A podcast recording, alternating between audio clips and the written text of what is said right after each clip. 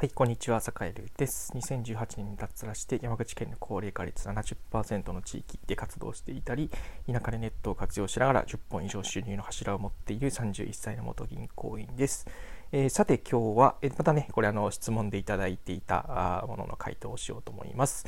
えー、質問を呼び上げます。えー、っと、ラジオネームサマーライダーさん。ありがとうございます。えっと、リクエストです。えー、坂井さんが思う今後伸びそうなサービスや業界などありますかというテーマで、えっと、いただきました。ごめんなさい。これもね、ちょっとだいぶ前にいただいた質問なんですけど、すいません。回答遅くなって。えっと、結論から言うと、えっと、農業や漁業、林業、まあ、一次産業系、これから、えー、まあ、伸びそう、うん、伸びそう、うん、熱いサービス、ああこれから熱いかなというふうに思っています。まあ、伸びそうっていうところも含めてね。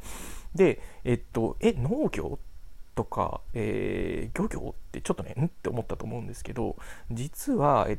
と、産業規模10兆円売上規模10兆円の、えっと、10兆円以上の産業の中で、えー、実はここねあの10年ぐらい、えー、2009年から2019年で実は売上高が12%伸びている業界があるんですよね。うん、人口減ってるんですけど人口減ってるんですけど、えー、伸びてる業界があると人口っていうのは生産人口ですね。生産人口がが、えーと、ガクッと減ってるのに伸びてる。それは何かっていうのは農業なんですね、うん、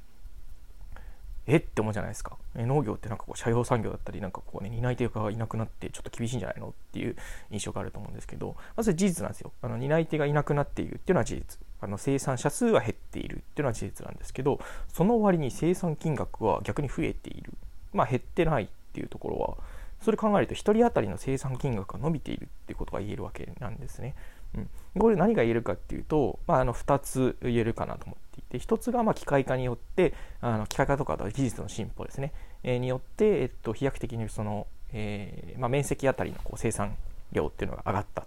まあ、1人当たりの生産量が上がった金額が上がったっていうのがままず1つ。でもう1つが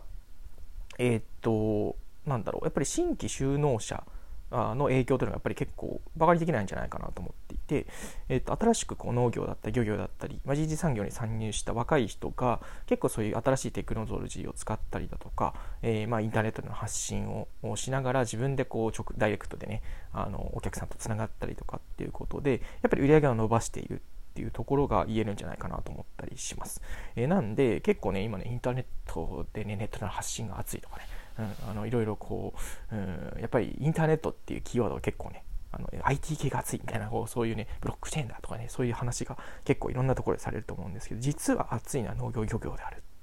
っていうことを、えー、サカエルは声を大して言いたいし自分自身も、えー、実はこの秋からちょっとねニンニクの栽培を頑張ってみようと思っていたり、えー、それから、えーと、実はね船を、えーと、もらって、えー、船の免許を取ったので、えー、ちょっとこの冬はね富士切りをちょっと本格的にしっかり頑張ってみようかななんてことを思ったりしています。はいやっぱりねその土地で取れるものを外に売れるっていうのは結構ねやっぱりその地域にとってもいいんですよね。やっぱり観光分かりやすいのってこう地域盛り上げようっていう時に分かりやすいのって結構観光だったりするんですけど観光ってやっぱりなんだろうこのねコロナの状態を見て皆さんお分かりだと思うんですけど観光客来なくなるともう終わりなんですよね。